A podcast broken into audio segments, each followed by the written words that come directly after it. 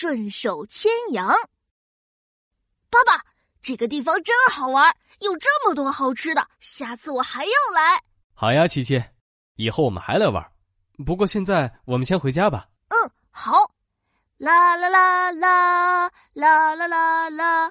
哎，那边的桌子上有好多小汽车。哎，爸爸，你看，前面那个小朋友拿走了一辆小汽车。啊，他这是顺手牵羊。琪琪，这种行为可是不好的哦。顺手牵羊？可那个是小汽车，不是羊呀。顺手牵羊是一个成语，表面的意思是顺手把别人的羊牵走。现在比喻趁机拿走别人的东西，琪琪，如果没有经过别人同意，不能随便拿别人的东西哦。哦，原来是这样，我明白了。